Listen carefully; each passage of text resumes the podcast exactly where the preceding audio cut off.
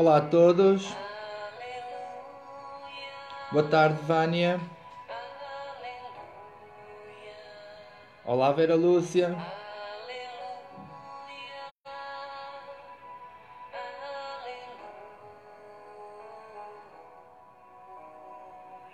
Newton Poggi, olá,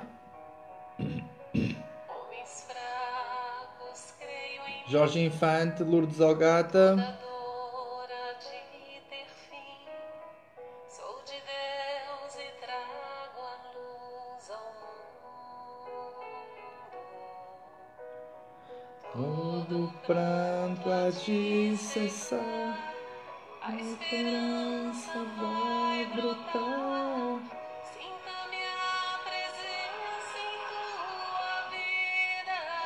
Boa noite a todos,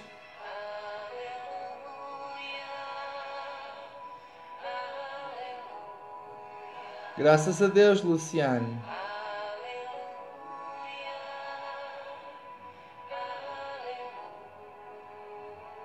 verdade Isabel Pantoja, boa noite, Sou Cristo Consolador, mensageiro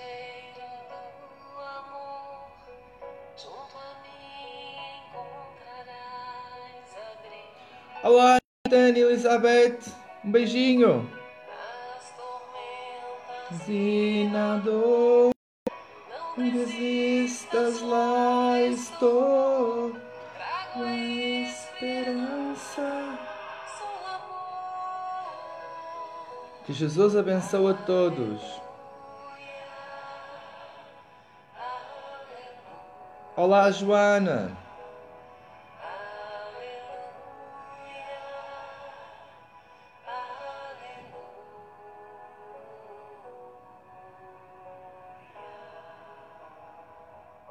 Que assim seja, Lourdes.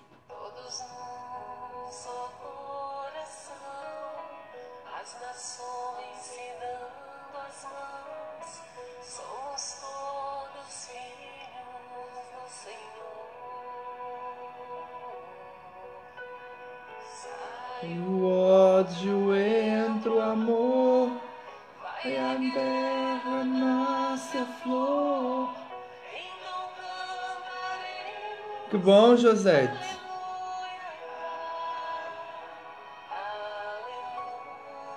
Tudo bem, Lourdes, graças a Deus. Pronto para mais um Evangelho no Lar.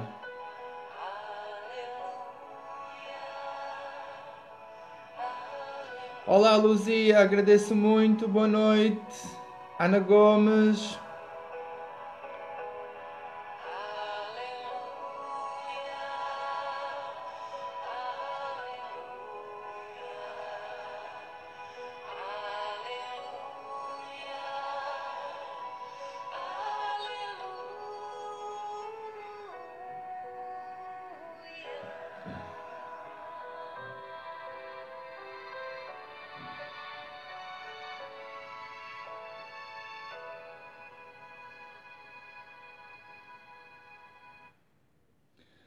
Olá a todos, então, boa tarde no Brasil, boa noite em Lisboa e na Europa. Sejam bem-vindos a mais uma edição do Evangelho no Lar, transmitido semanalmente na página Espiritismo Brasil Chico Xavier.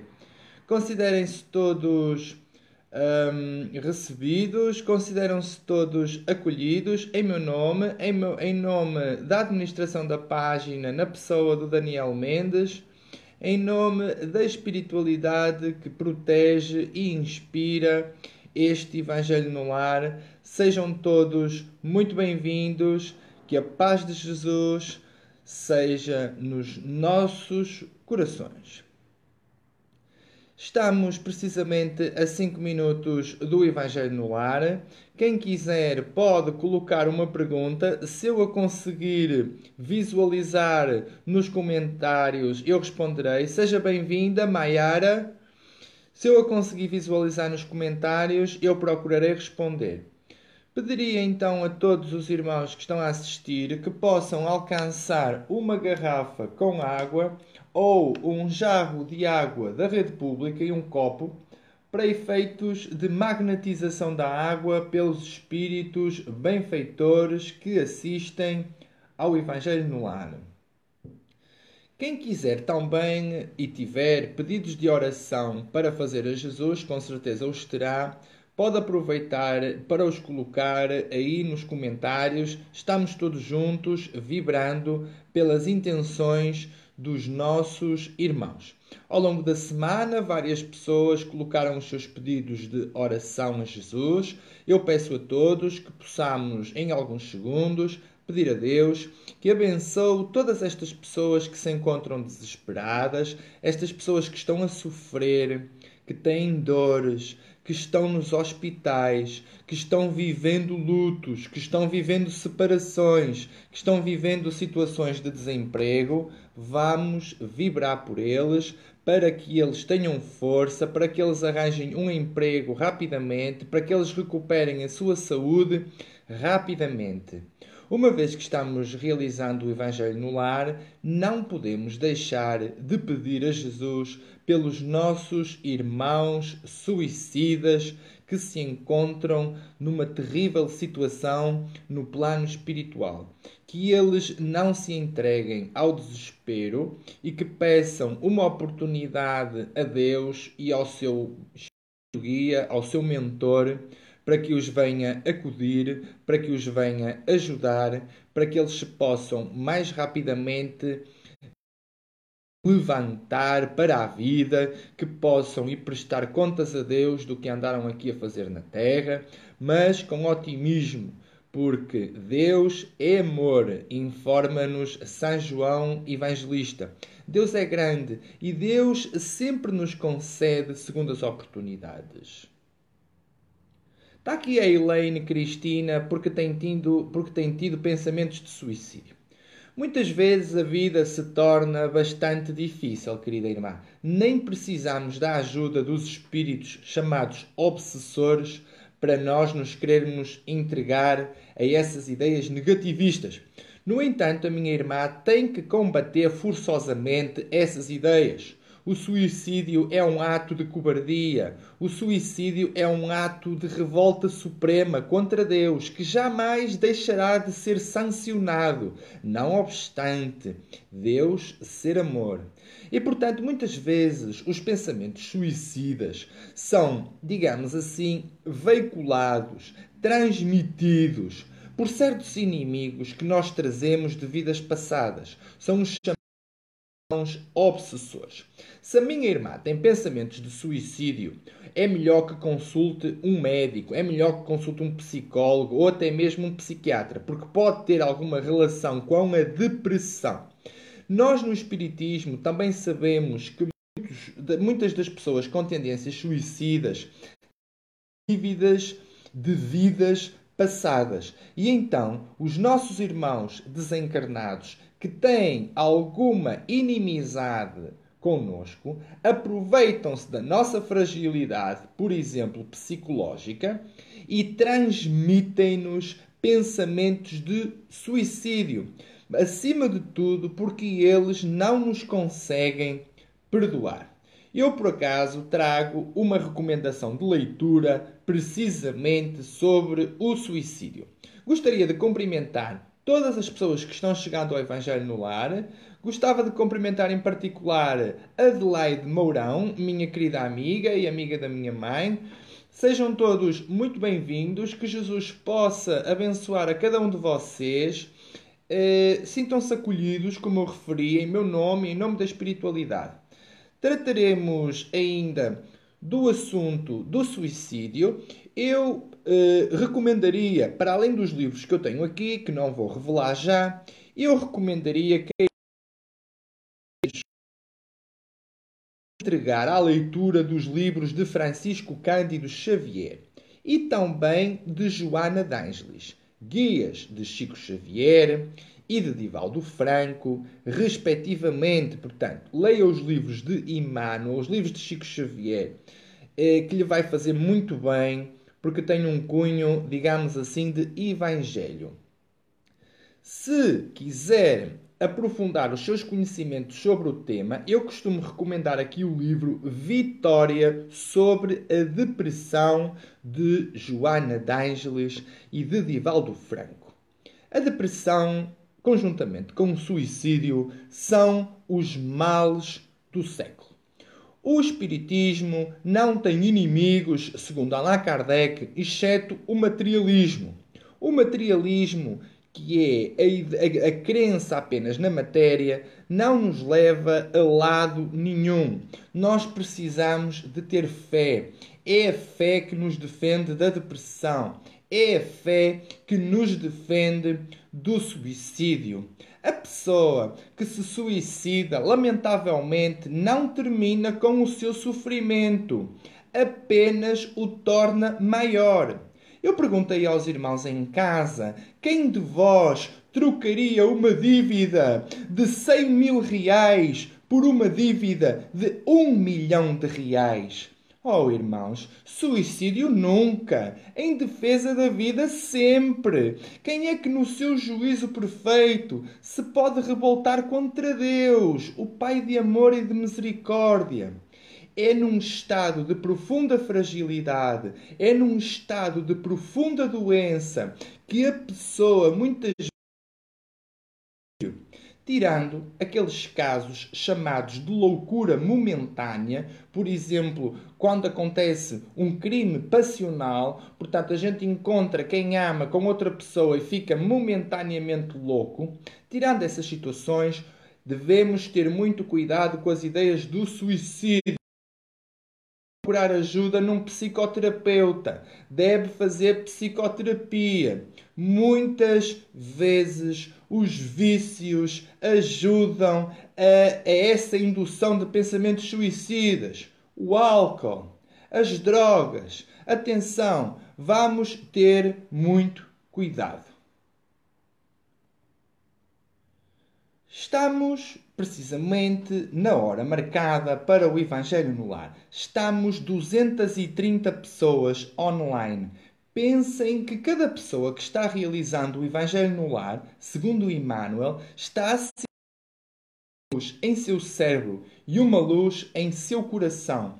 Estas luzes acabam por iluminar a nossa própria casa. A nossa casa iluminada ilumina o nosso próprio prédio, ilumina o nosso quarteirão, a nossa urbanização inteira. A rua estando iluminada, a própria cidade se ilumina. Então vamos agradecer a Deus por esta oportunidade que estamos tendo de realizar o Evangelho no Lar. O Evangelho no Lar é uma oportunidade abençoada onde nós convidamos Jesus uma vez por semana, a pernoitar, a dormir em nossa casa. E o que nós temos a dizer a Deus e a toda a espiritualidade amiga com Jesus à frente é que estamos muito gratos por tudo o que é a nossa vida. Pelo nosso trabalho, pela nossa saúde, por termos família, por termos amigos, por termos um lar, por termos até um computador ou um telefone, por poder assistir à transmissão do Evangelho no lar. Queremos reconhecer Deus como o Senhor da vida, como o Arquiteto Supremo, o Pai de amor e de misericórdia, que tudo concede e nada pede em troca.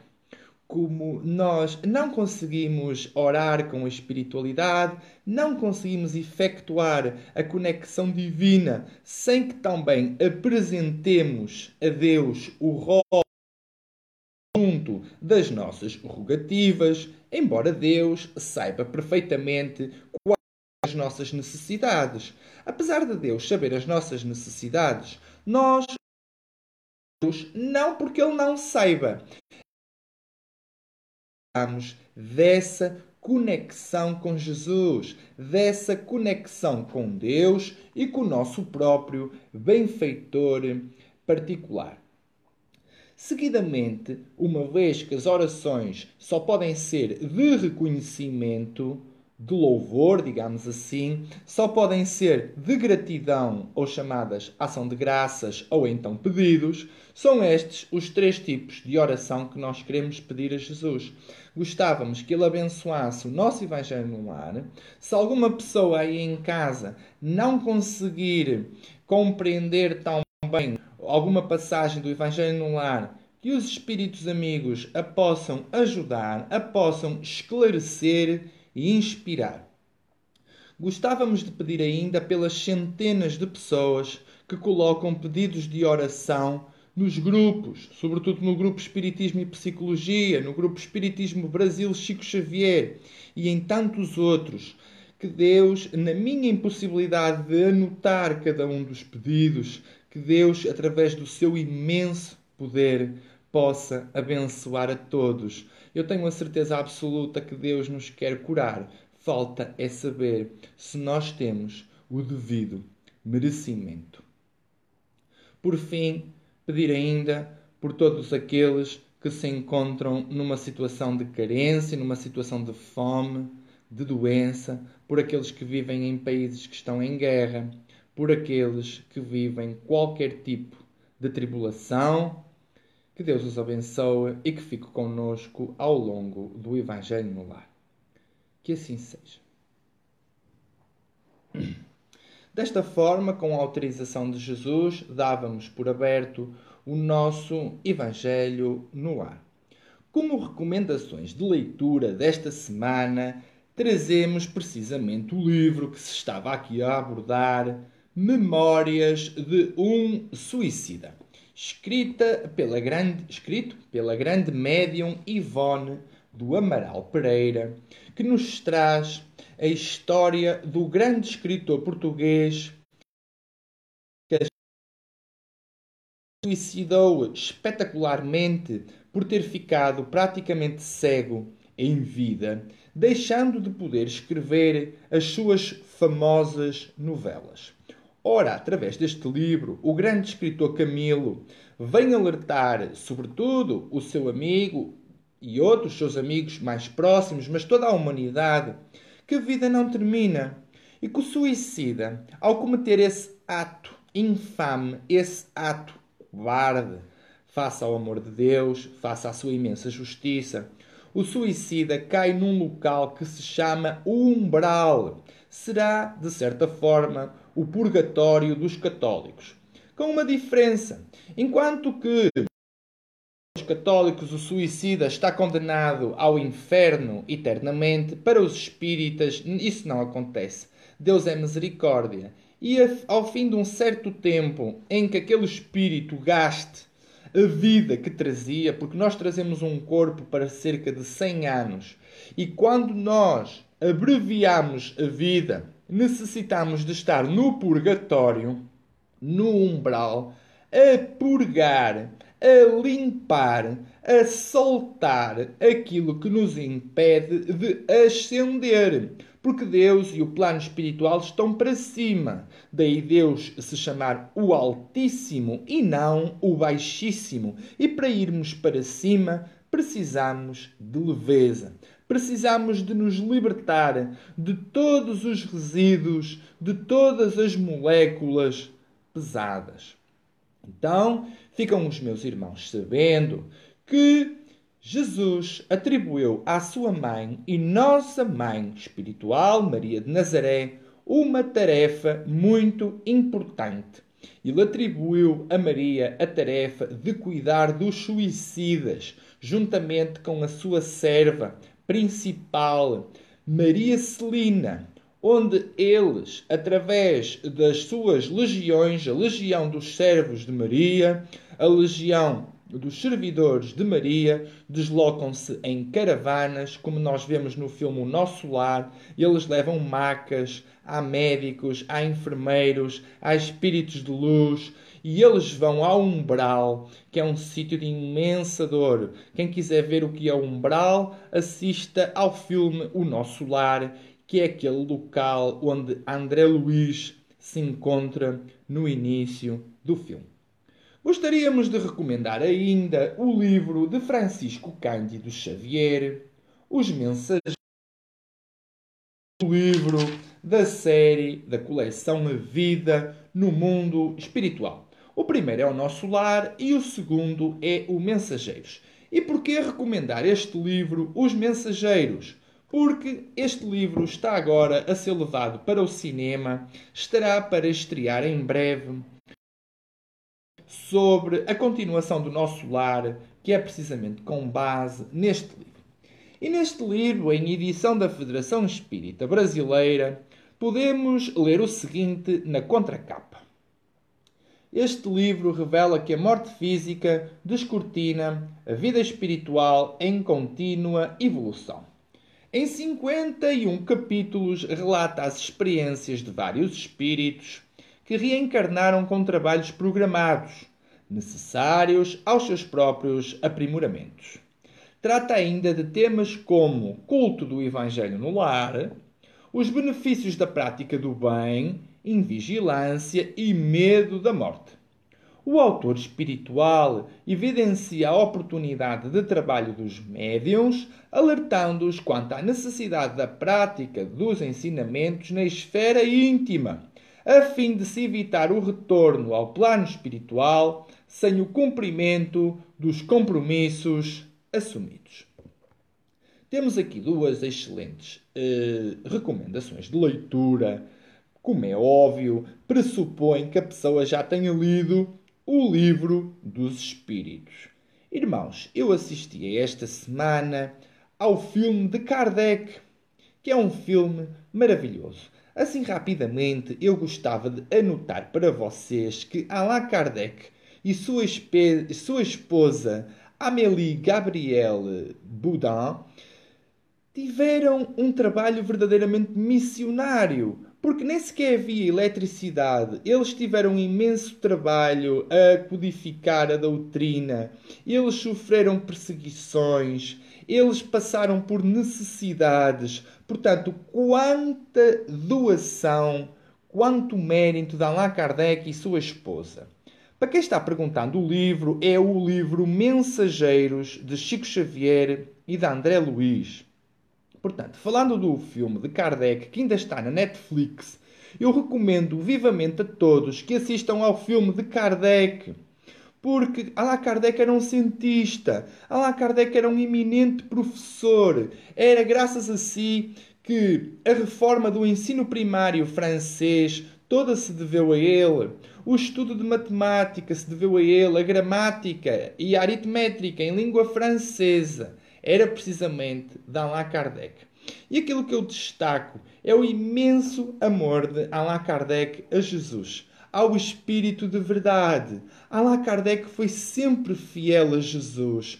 Passou por mil e um tormentos. Sua esposa também passou por mil e um tormentos. E Allan Kardec, quando desencarna, ainda novo, vítima de um aneurisma fulminante, deixou-nos uma obra imperecível, uma obra imortal, e eu pedia que se juntassem a mim para agradecermos a Allan Kardec, ao professor Hippolyte Léon Denisard Rivail, quando há gente no movimento espírita, chamados supostamente espíritas progressistas, dizendo que Kardec está ultrapassado, eu grito aqui alto e bom som: Kardec não está ultrapassado. E nem sequer há espiritismo sem Allan Kardec.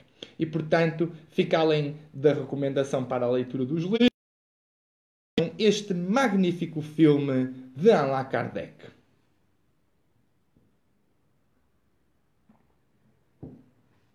Bom, como é habitual, abrimos o estudo do nosso Evangelho no Lar com a leitura de uma mensagem de um livro absolutamente fundamental em qualquer biblioteca espírita digna desse nome.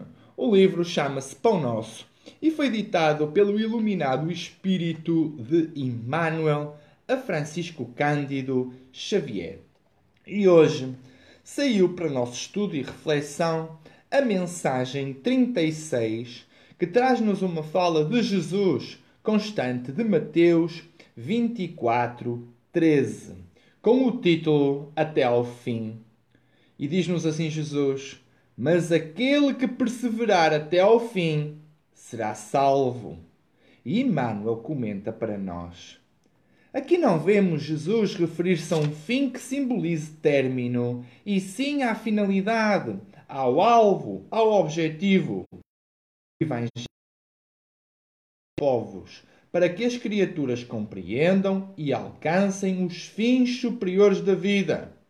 Eis porque apenas conseguem quebrar o casulo da condição de animalidade aqueles espíritos encarnados que sabem perseverar. Quando o Mestre louvou a persistência, evidenciava a tarefa dos que procuram as excelências do caminho espiritual. É necessário apagar as falsas noções de favores gratuitos da divindade. Ninguém se furtará impune à percentagem de esforço que lhe cabe na obra de aperfeiçoamento próprio. As portas do céu permanecem abertas, nunca foram cerradas. Todavia, para que o homem se eleve até lá, precisa asas de amor e sabedoria. Para isto, concede o Supremo Senhor extensa cópia de material de misericórdia a todas as criaturas, conferindo, entretanto, a cada um o dever de talhá-las. Semelhante tarefa, porém, demanda grande esforço. A fim de concluí-la, recruta-se a contribuição dos dias e das existências. Muita gente se desanima e prefere estacionar nos labirintos da inferioridade. Todavia, os bons trabalhadores sabem perseverar até atingirem as finalidades divinas do caminho terrestre, continuando em trajetória sublime para a aqui uma mensagem muito. Basicamente é uma mensagem que apela à perseverança, ao otimismo.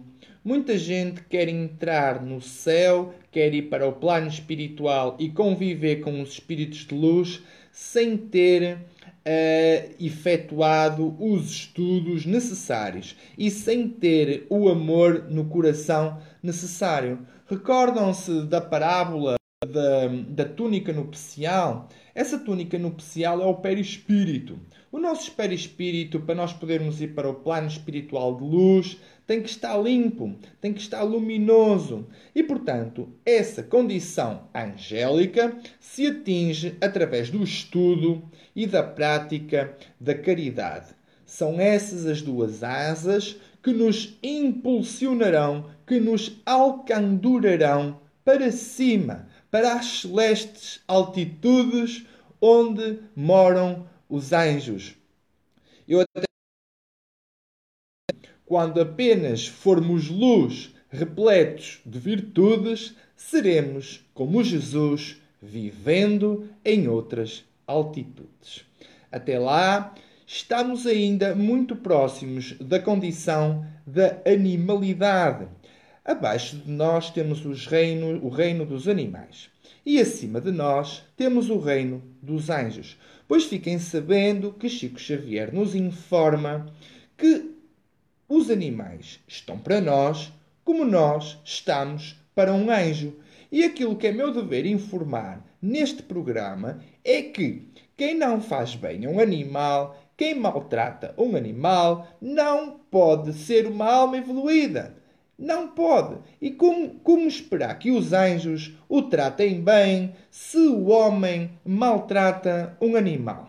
Portanto, tudo na vida, tudo na natureza está encadeado.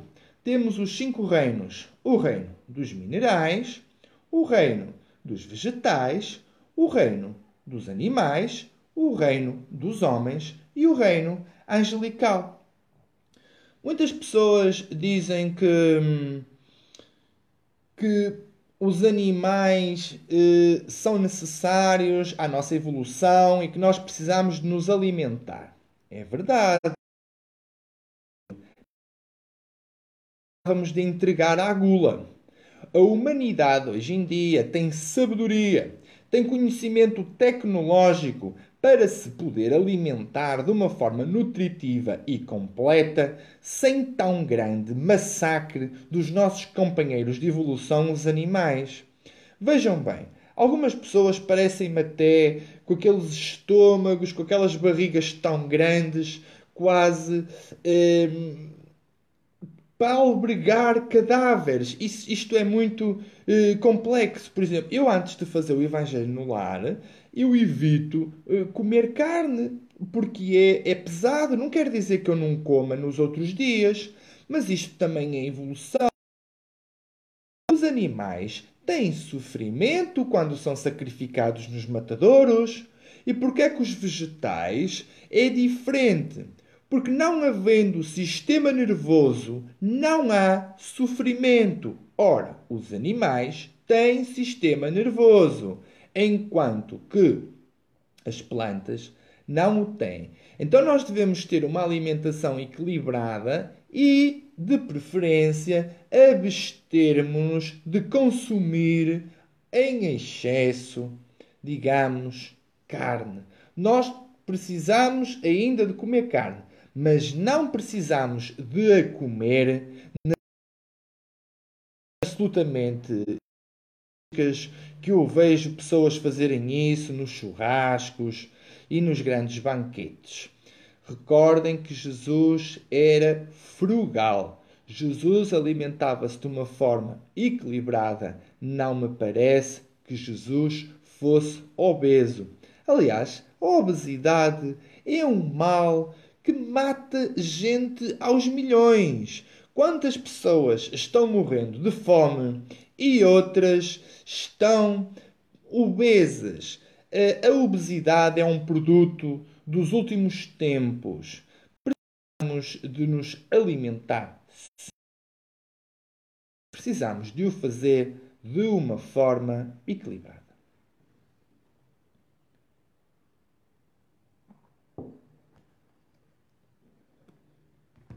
leria agora uma pergunta e uma resposta do livro dos Espíritos.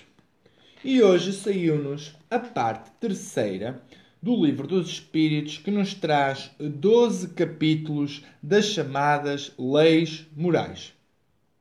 E hoje saiu-nos o capítulo primeiro da lei divina ou lei natural. Em pergunta 614 Allan Kardec pergunta assim aos espíritos: que se deve entender por lei natural? E responde a espiritualidade: a lei natural é a lei de Deus, é a única verdadeira para a felicidade do homem. Indica-lhe o que deve fazer ou deixar de fazer, e ele só é infeliz se afasta. E a seguir, na pergunta 615, Allan Kardec diz, ou melhor, pergunta: É eterna a lei de Deus? Respondem os espíritos: eterna e imutável como o próprio Deus. Ora bem, temos aqui muito material para reflexão. Primeira nota: costuma-se dizer uh, a diferença entre imortalidade e eternidade. Deus é eterno, não tem início e não tem fim. Nós somos apenas imortais porque não temos fim, mas tivemos início. Portanto, é esta a diferença entre imortalidade e eternidade. E a lei natural, que é a lei da natureza, é a lei de Deus, é aquela lei que toda a pessoa traz gravada na sua consciência. Quando alguém sabe que cometeu um ato errado, por exemplo, um crime de sangue, a sua consciência acusa-o. Isso é Deus falando através da nossa consciência. Quando nós respeitamos a voz da nossa consciência, temos felicidade. Sempre que nós nos afastamos dessa voz, aí está a infelicidade. Eu peço às pessoas, porque acho que a transmissão não está travando em todo o lado, está só travando em alguns lugares. A transmissão até aqui está a correr bem. Estamos com 168 pessoas online. Na origem, aqui em Portugal, a transmissão está a correr bem. Eu não posso atualizar a página, não posso porque a transmissão cai. Peço às pessoas que estão aí em casa que atualizem a vossa página e talvez a transmissão melhore. Quando travar, não saiam logo, porque são picos na rede e por vezes a transmissão fica logo corrigida. Leríamos agora um trecho de O Evangelho segundo o Espiritismo. E hoje saiu-nos o capítulo 24: Não punhais a candeia debaixo do alqueire. Basicamente, ninguém pode, deve pôr a vela, o candeeiro, debaixo da mesa, né? O candeeiro coloca-se em cima para que mais gente possa ser iluminado. E hoje saiu-nos o tema Não vades ter com os gentios. Agradeço Vera Lúcia da Silva, que me está aqui também apoiando na transmissão. Tenham apenas um pouquinho de paciência, a transmissão recupera rapidamente. E eu vou ler mais devagar, a fim de que ninguém perca uh, um pedacinho sequer do Evangelho. Então, no capítulo 24, no tema Não vades ter com os gentios, temos a seguinte parábola. Jesus enviou seus doze apóstolos depois de lhes haver dado as instruções seguintes: Não procureis os gentios e não entreis nas cidades dos samaritanos. Ide antes em busca das ovelhas perdidas da casa de Israel, e nos lugares onde fordes, pregai dizendo que o reino dos céus está próximo. Mateus 10, 5 a 7. E depois Allan Kardec explica para nós explicar às pessoas apenas que gentios são todos aqueles que não são judeus. Jesus disse para eles não irem à Samaria, porque na Samaria os judeus não se davam com os samaritanos. As ovelhas perdidas da casa de Israel são os judeus. Eu peço às pessoas que estão aí em casa que possam também prestar atenção ao Evangelho no lar, sem prejuízo de poderem colocar as vossas dúvidas. Adianta eu estar aqui a falar do Evangelho e estarmos a falar sobre mediunidade, por exemplo. Eu estava a ver a Vera Lúcia a responder a uma irmã. A mediunidade dos sonhos se chama mediunidade onírica. E isso deve ser estudado no livro dos médiuns. No entanto, hoje estamos a estudar o Evangelho segundo o Espiritismo. Olá, Maria Clara, boa tarde, seja bem-vinda. Então, Allan Kardec comenta para nós a mensagem de Jesus desta forma. Em muitas circunstâncias, prova Jesus que suas vistas não se circunscrevem ao povo judeu, mas que abrangem a humanidade inteira se, portanto, diz a seus apóstolos que, vão, que não vão ter com os pagãos, não é que desdém da conversão deles, o que nada teria de caridoso. É que os judeus, que já acreditavam no Deus Uno e esperavam um preparados pela lei de Moisés e pelos profetas, a lhes acolherem a palavra. Com os pagãos, onde até mesmo a base faltava, estava tudo por fazer e os apóstolos não se achavam ainda bastante esclarecidos para tão pesada tarefa. Por isso, em busca das ovelhas transviadas de Israel, isto é, e de semear em terreno já arroteado. Sabia que os se daria a seu tempo. Mais tarde, com efeito, os apóstolos foram plantar a cruz no centro mesmo do paganismo. Portanto, o que está aqui a querer dizer com isto é que os pagãos são aqueles que acreditavam em vários deuses, contrariamente aos judeus, que eram os que acreditavam no Deus único. Aqueles que acreditam em muitos deuses chamam-se politeístas. Poli de muitos, teísta de Deus. Aqueles que só acreditam num Deus, como nós mono de um, teístas. Ora bem, pagão significa traduzido à letra um camponês. Ora, as pessoas humildes acreditavam em deuses como Saturno, como Apolo, que era o deus do sol, Marte era o deus da guerra, mas os judeus a que eram no fundo os exilados de Capela. Quem quiser ler o livro Os Exilados de Capela, perceberá que os judeus eram um povo muito evoluído, mas que tinham muito orgulho. E então foram convidados a ser exilados aqui para a Terra para ajudar na evolução da Terra. Isto aconteceu há cerca de 5 mil, 10 mil anos atrás, onde no livro A Caminho da Luz de Emmanuel, o guia de Chico Xavier nos explica que os habitantes de Capela, na constelação de Cocheiro, vieram reencarnar em massa para a Terra e se juntavam às duas raças que já aqui haviam, que era a raça dos Árias e a raça dos Mongóis, que eram os asiáticos. Seguidamente ainda tínhamos população ali na zona de África. Portanto, África, Ásia e Europa. Os africanos, os asiáticos e os europeus. Uma irmã estava fazendo aqui uma pergunta no Evangelho no Lar, mas acontece que eu não me posso desviar do roteiro para responder. Nós estamos aqui a estudar o Evangelho no, lar, no segundo o Espiritismo, estamos realizando o Evangelho no lar. Eu entendo a curiosidade das pessoas, eu entendo que as pessoas queiram saber, mas eu não posso responder a todos. Eu revejo sempre o Evangelho no lar. Quando eu conseguir, eu vou responder à irmã, até porque a pergunta já desapareceu aqui dos comentários e eu nem a consegui ver na totalidade.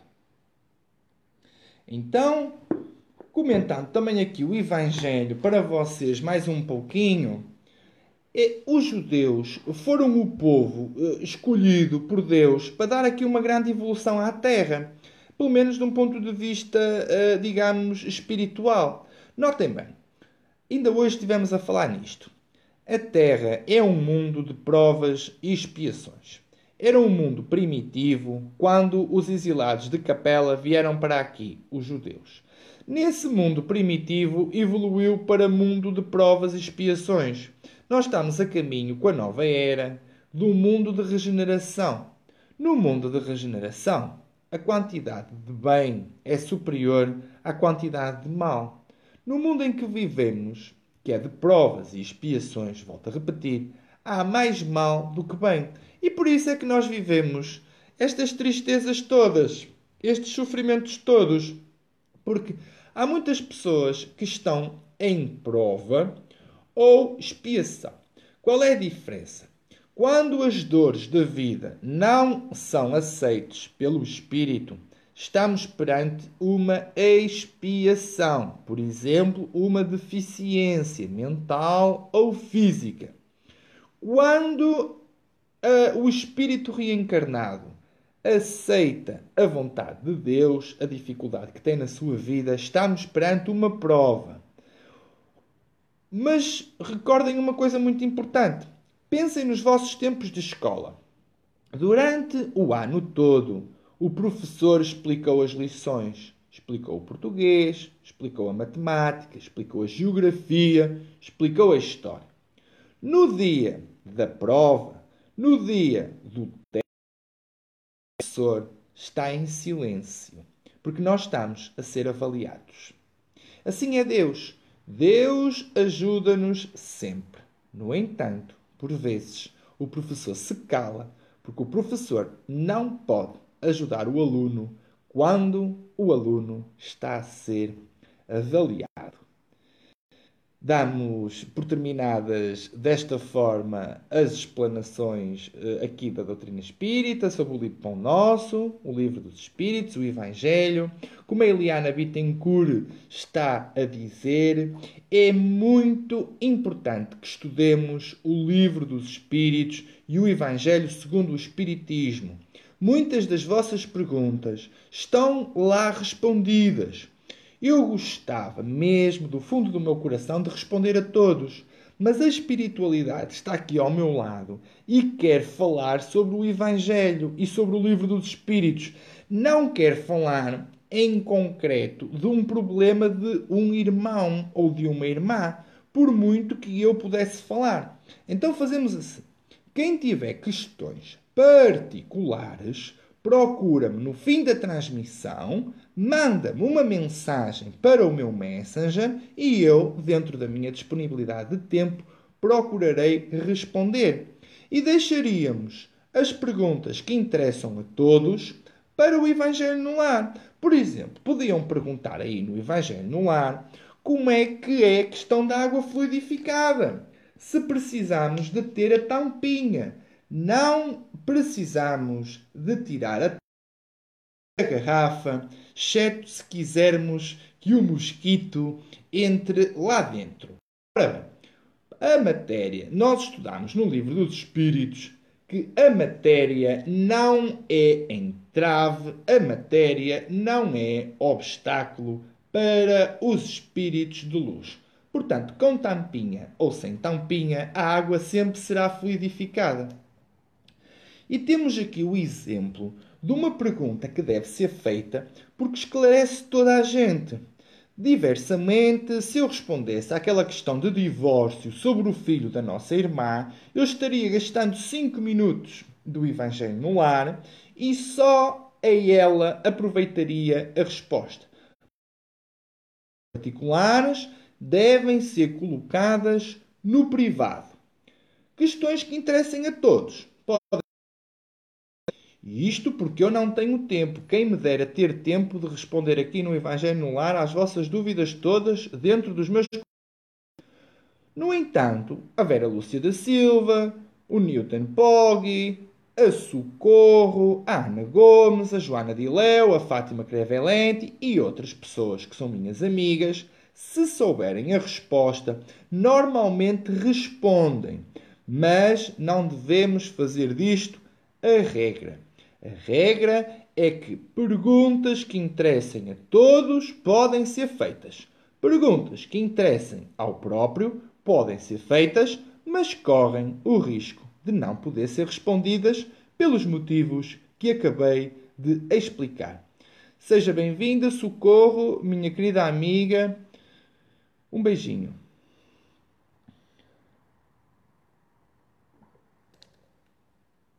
Pronto, então, Chegamos ao fim do Evangelho no Lar. Claro que quem está em casa e está sozinho pode fazer o Evangelho no Lar mais rápido.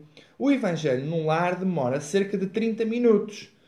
Aqui nós demoramos mais, demoramos cerca de 45, porque os 15 minutos iniciais é para acolher os irmãos, o chamado acolhimento fraterno. Explicar o que é o Evangelho no Lar, dar as boas-vindas a todos, etc. Os últimos 10 minutos nós costumamos ler poesias de um livro escrito por mim com a inspiração do meu benfeitor espiritual. É um livro de poesias sobre o Evangelho e, portanto, é muito apropriado. Agora que o Evangelho no lar chegou ao fim, vamos chegar ao momento mais transcendental, o momento mais solene do Evangelho no lar. Ou seja, nós vamos servir a água.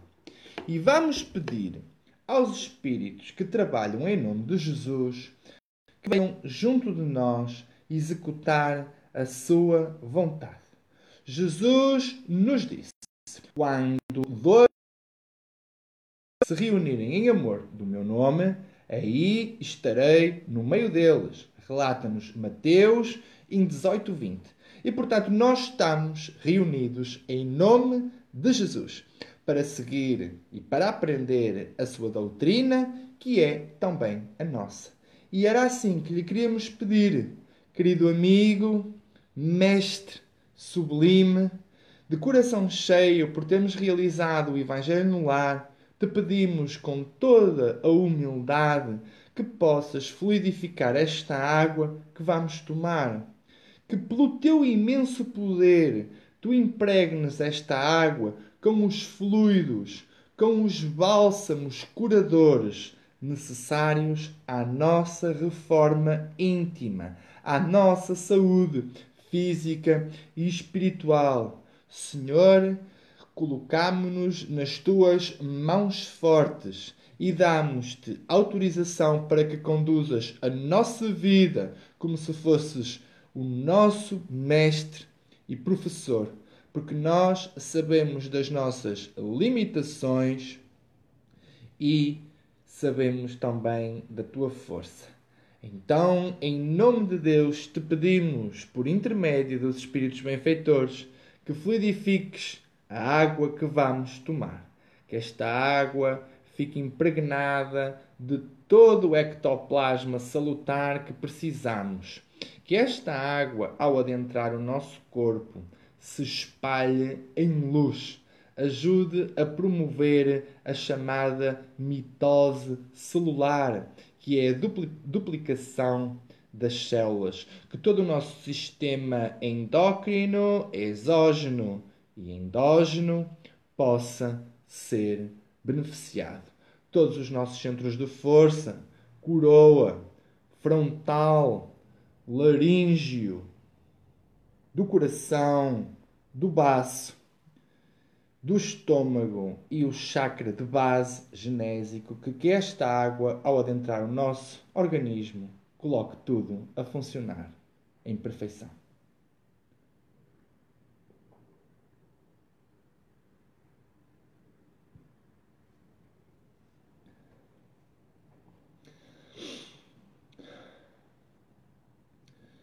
É muito bom realizar o Evangelho no lar, recordar às pessoas que se a vossa água estiver a acabar, Divaldo Franco ensina-nos que podem colocar mais e, através da junção da água que ainda tinha o ectoplasma com a nova água, novamente a água ficará impregnada do fluido salutar, da boa energia dos espíritos superiores.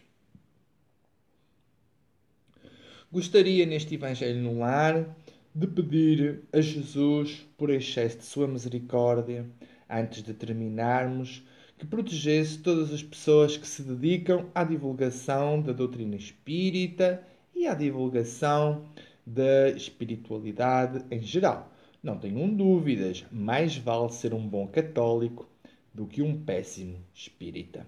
Não interessa se somos espíritas, budistas, católicos, protestantes ou até ateus. O que interessa é o amor que temos no coração. É a vontade de servir o nosso próximo. E então gostaríamos de dedicar a poesia 45 à nossa querida amiga Vera Lúcia da Silva. Alguém tiver mais uh, algum desejo de ler ou ouvir uma poesia, apesar do tempo não ser muito, estamos a praticamente uma hora de transmissão, que coloca aí o número da poesia nos comentários. Eu gostava então de agradecer à espiritualidade pela, pelo sucesso da operação da minha amiga Liliana Viana, a quem muito pedi ao Dr. Bezerra de Menezes pela sua saúde física e espiritual. Eu gostava de pedir a esse servo do Cristo tão dedicado e tão abençoado Adolfo Bezerra de Menezes Cavalcanti, mais conhecido como o médico dos pobres, que, que tomasse conta do nosso. Eu, para colocar nomes aqui para orações à equipa espiritual do Evangelho no Lar, eu estou pensando no Dr. Bezerra de Menezes, eu estou pensando em Joana de Ângeles, eu estou pensando no imenso poder de Deus. E só pelo simples facto de vocês fazerem a oração já estão sendo curados, porque Deus sabe tudo. Deus não precisa dos nossos pedidos. O que é fundamental é que a gente coloque o nosso coração em Deus. Então, pelas imensas graças que Deus nos concede em nossa vida, o nosso muito obrigado a Deus, a Jesus e a todos os espíritos que trabalham no Evangelho no lar, à cabeça, personificados e representando todos, o Dr. Bezerra de Menezes, a quem leremos também a sua poesia, a pedido de Luciano Blanco. Mas primeiro a poesia 45, a nossa galáxia, a Via Láctea. Vivo numa galáxia incrível perdida no universo imenso. Não sei como é possível criar-se algo tão intenso. De um poder desconhecido que não pode ser explicado, nasceu o universo conhecido e que pode ser observado. A casa do meu pai tem muitas moradas, disse Jesus, o Adonai, às criaturas amadas. Sinto algo pulsar em mim e que vibra sem cessar. Talvez seja um amor sem fim, uma centelha divina a brilhar. Quando observo o espaço, fico muito surpreendido. O nosso saber é escasso, é quase tudo desconhecido. Mas o frágil ser humano, quase sempre tão orgulhoso, não vê o seu grande engano, como o egoísmo é danoso. Se eu pudesse tocar uma música celestial, louvaria o verbo amar no meu piano sideral. Qual Chopin taciturno, melancólico infinito, tocando um noturno dedicado a Deus bendito. Ora bem, temos aqui a referência a Chopin e a Deus. Convido-vos a ler os livros de Ivone do Amaral Pereira, onde ela é amiga de Frederico Chopin, e também a ouvirem as músicas, sobretudo os noturnos de Chopin, que são uma riqueza absoluta para a nossa alma. E agora tinham pedido a poesia 69, que eu consegui ver aí nos comentários. O jardineiro divino o jardineiro divino, caros irmãos, é Jesus e nós somos as suas amadas flores. O jardineiro divino um dia pedia a Jesus se eu o podia ajudar. O mestre deu-me luz e um jardim para cuidar. Fiquei tão emocionado, saí a rimar abençoado, longe de mim pensar que de tantas flores ia tratar. Jesus me trouxe uma margarida, de veras desanimada e sofrida, e eu amparei com muito amor, por graça de Nosso Senhor. Depois o Mestre me entregou a rosa que tanto amou, e ela para o sol se ergueu. A fé foi a luz com que cresceu. Jesus ainda me concedeu, porque ela o mereceu, uma açucena muito bela, dizendo: É um anjo que se revela. E eu fiz dela uma porta-voz que, usando apenas amor, pode transformar em flor qualquer um de vós. Sou o jardineiro sempre em flor, o mestre de sublime amor. Sou Jesus, o amor perfeito de Deus Pai, o seu eleito. Sou a vida que não termina, o Evangelho que te ilumina. Sou quem sabe da tua sina. Sou Jesus que aqui assina. Pois nós somos estas amadas flores de Jesus. Ainda leria aqui a pedido da Maria Clara a poesia 90 Jesus. Jesus é um amigo que nunca te deixa sozinho. está sempre contigo, apoiando-te no caminho.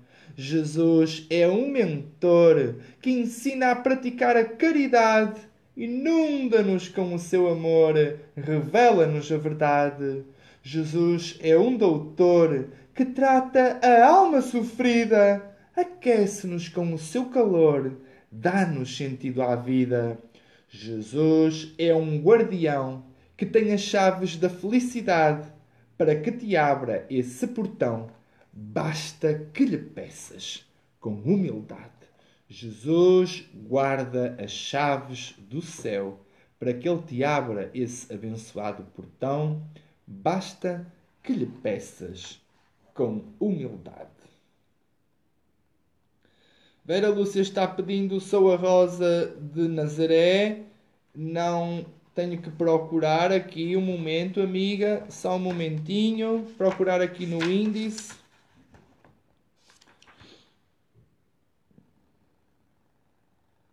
Aqui está a Poesia 20, Vera Lúcia da Silva. Sou a Rosa de Nazaré, dedicada a Vera, Lúcia da Silva, que é a Rosa de Jesus. Sou a Rosa de Nazaré, sempre atenta e operante Sou quem te põe de pé quando ficas oscilante.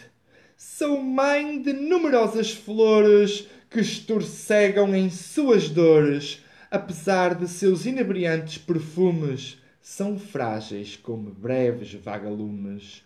Sou cândida como o luar, pura em minhas intenções, sei desde há muito conjugar o verbo que alivia corações amar. Como é encantador doar a sua passageira vida, ser o alento do sofredor, pensando a sua ferida. Vem comigo e dá-me a mão, troca esta rosa por um pão. Vem comigo em oração aliviar a dor do teu irmão. Sou a rosa de Nazaré, sempre atenta e operante. Sou quem te põe de pé quando ficas oscilante. Estamos neste momento terminando o Evangelho no Lar. Gostaríamos de ainda ler a poesia do Dr. Bezerra de Menezes, a pedido da Regina Souza, e terminaríamos assim. Perdão, Ana Martins, já não dará tempo eh, de todos. Temos aqui a poesia 81, uh, eh, O Brilho do Amor estavam aqui a pedir a poesia 96, deve ser um lapso, uma vez que o livro Espírito Poético só tem 94 poesias. Então, 81. O brilho do amor, quem amorosamente se conduz, já está a caminho da luz. E mesmo que carregue uma cruz, tem sempre o auxílio de Jesus. Ser do bem é uma opção que, tem, que quem tem consciência faz prefere ter um coração repleto de serenidade e paz. Se um dia me perguntarem o que na terra gostei mais, responderei que foi ouvir cantarem baladas e trovas imortais. A vida é uma sinfonia e a tua alma uma orquestra. Se não a queres perder um dia, tem sempre a caridade por mestra. Para uma alma caridosa, a vida tem mais sentido, jamais ficando desgostosa por não lhe terem agradecido. É que a verdadeira caridade não precisa de agradecimento, tem no amor que se espalha o seu justo pagamento. Deus que tudo consegue ver, saberá te recompensar. A tua alma vai conceder luz perpétua por tanto amar.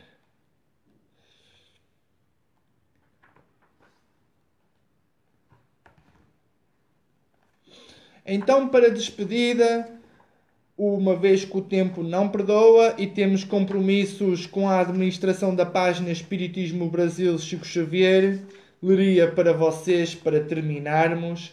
Quem quiser pode ir saindo, naturalmente. Já estamos em fase de despedida. Procuramos agradar a todos. Pedimos desculpa à Maria Clara por não poder ter, não temos tempo de ler a poesia 91.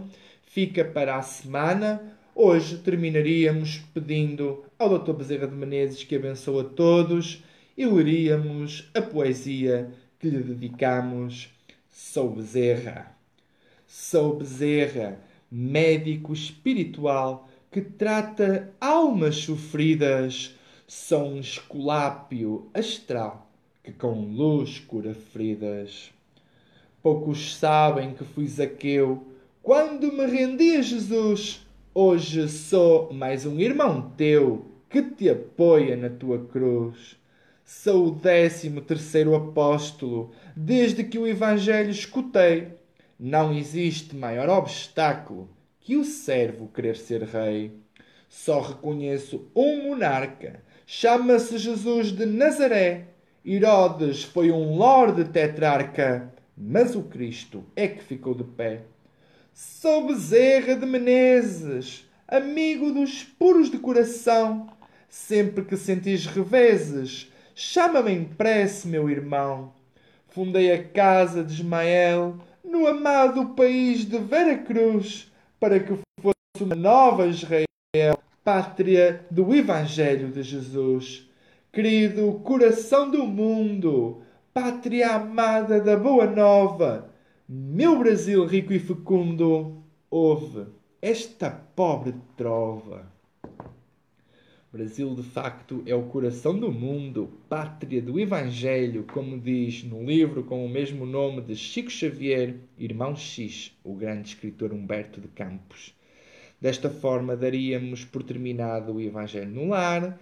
Resta-me pedir-vos que sejam felizes e que, se quiserem ainda fazer algo mais que ser feliz, é o seguinte: não deixem que roubem a vossa paz. Não deixem, não vendam a vossa paz. Não comprem algo que tire a vossa paz, pois que se tira a vossa paz é caro demais. Seja o trabalho, seja o dinheiro, seja um amigo, se tira a vossa paz. É caro demais. Uma santa semana para todos. Comunidade aula. Fiquem na paz de Deus. Quarta-feira estamos juntos. Peço a todos, antes de terminar, a quem ainda não o fez, que deixem o vosso gosto na transmissão, é muito importante para o Facebook, porque mostrará a mais pessoas. Aqueles que tiverem vontade e disponibilidade também podem partilhar o Evangelho no lar. Se puderem partilhar o Evangelho no lar em grupos espíritas, é ainda melhor. Se não puderem ou não quiserem partilhar o Evangelho no lar, também não há qualquer problema. Porque o Espiritismo não visa conquistar prosélitos, ou seja, seguidores. Esperamos na doutrina espírita pessoas amadurecidas, muitas vezes, pelas dores da vida. Que Jesus abençoe a vossa saúde e a vossa família. Quarta-feira estamos juntos. O encontro está marcado.